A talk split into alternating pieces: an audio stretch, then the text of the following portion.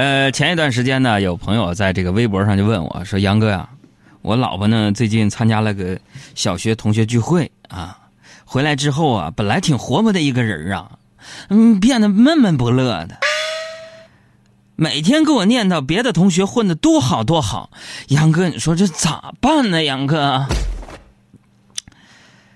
大家听到这样的消息啊，可能跟我一样震惊吧？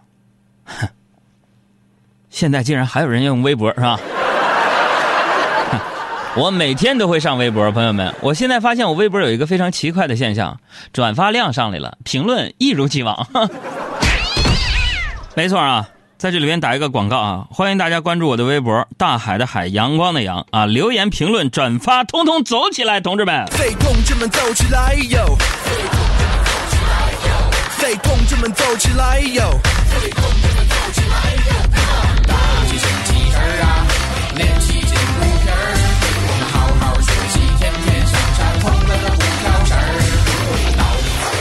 这个话说回来啊，这个生活当中啊，就像刚才那位朋友给我的微博留言所说的一样啊，攀比这个事儿啊，从小到大咱们都经历，互相攀比。张三家的孩子，李四家的孩子，我们别人家的孩子，瞅瞅你那个熊样，你都是被攀比过来的啊。小时候呢，我们有别人家的孩子做比较。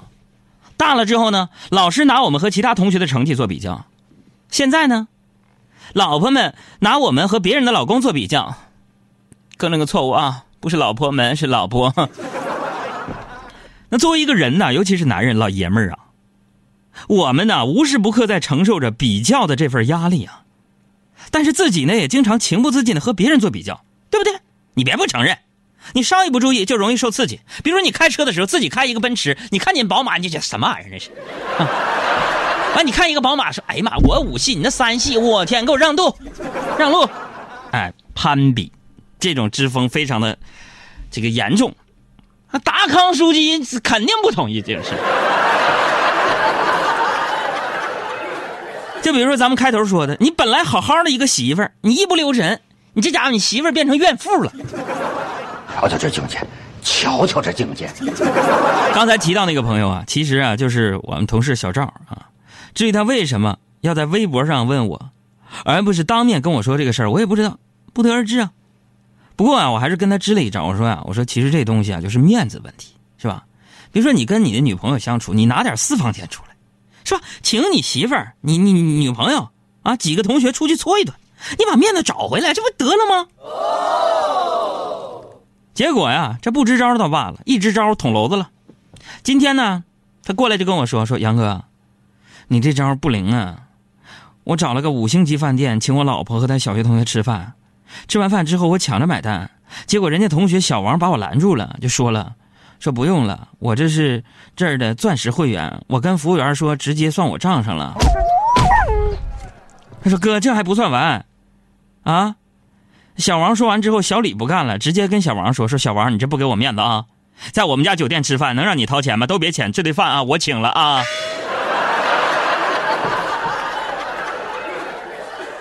所以现在的状况跟你们说一下，我们小赵啊，不仅他女朋友不平衡，连小赵自己心里都不平衡。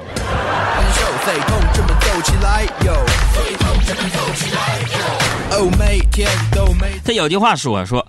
山有山的高度，水有水的深度。你们杨哥，今天我要巴巴的跟你们捋一捋这事儿。那么，对于我们这些既没有高度也没有深度的人来讲啊，朋友们，什么最重要？你说要高度咱没有，你们杨哥我四十五入，一米七，一米七一，嗨，对吧？你要深度没有，那什么最重要？心态放平最重要。你说，要是我碰到小赵这种情况，我请别人，啊，请客，然后别人买单，我肯定不生气，是不是？我要知道他们肯定跟我抢，点只龙虾。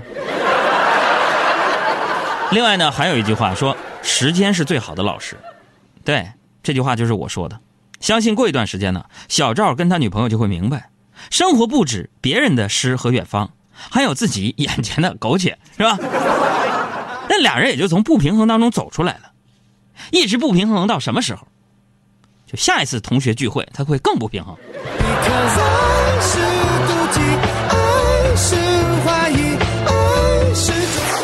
这个除了和同学比较啊，很多夫妻呢也会暗自拿什么比较？拿这个自己的另一半跟别人的另一半去比较。我的天哪！我有一个朋友就是，我一个朋友，他老婆天天拿他跟别人比啊，就说了，那个今天那个小美呀，在朋友圈里边晒她老公给她买的包，丽丽的老公前天带她去旅游了。朋友们，每次听到这种话，我这个朋友特别不平衡，然后他就跟我抱怨说：“杨哥呀，你说都是老公。”凭什么人家可以想给老婆买什么就买什么，到我这儿，我连个私房钱都没有啊！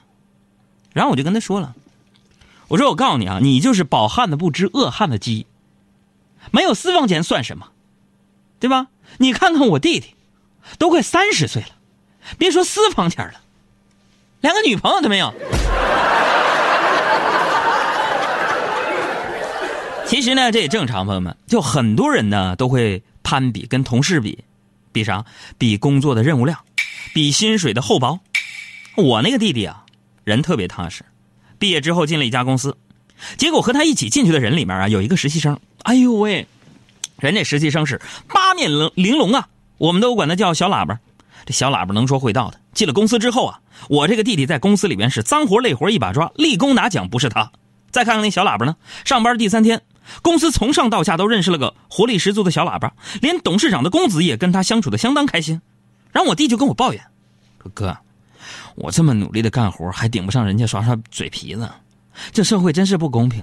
”我当时笑笑，我没说话，我就跟他说了：“我说是金子总会发光的，老板也不是瞎子，纸上谈兵永远没有脚踏实地来的踏实。”哎，朋友们，就像我说的，到了年底评优秀员工的时候。小喇叭果然拿到了优秀员工，哈。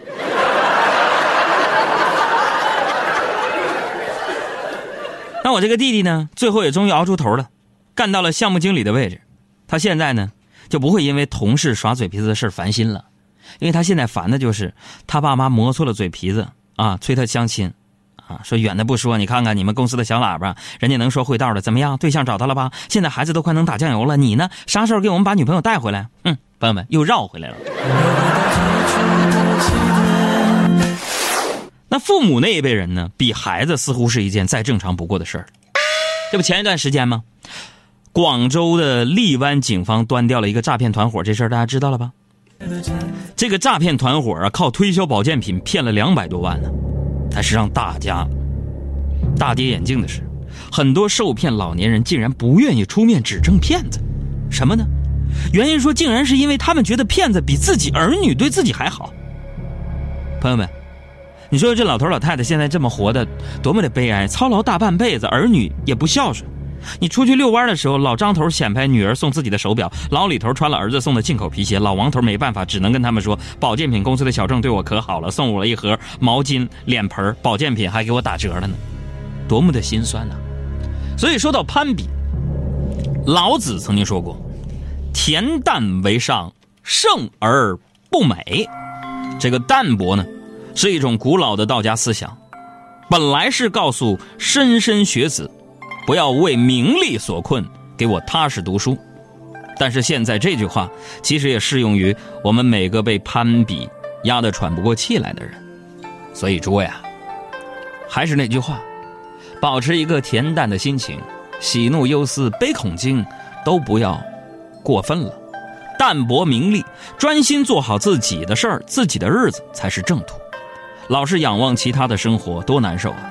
你换个角度想想，虽然比上不足，咱们比下有余啊！记住了，生活不止仅有别人的声色犬马，还有你们耳边你们杨哥讲的段子。就在每个日落的傍晚，如此美丽而又浪漫。我是海浪里寂寞的帆船，直到彼岸变得热气湍然。我们永远是天强。上半个时段呢，咱们有奖互动一个话题，展开一下。你觉得你的过人之处是什么？你牛皮吹起来！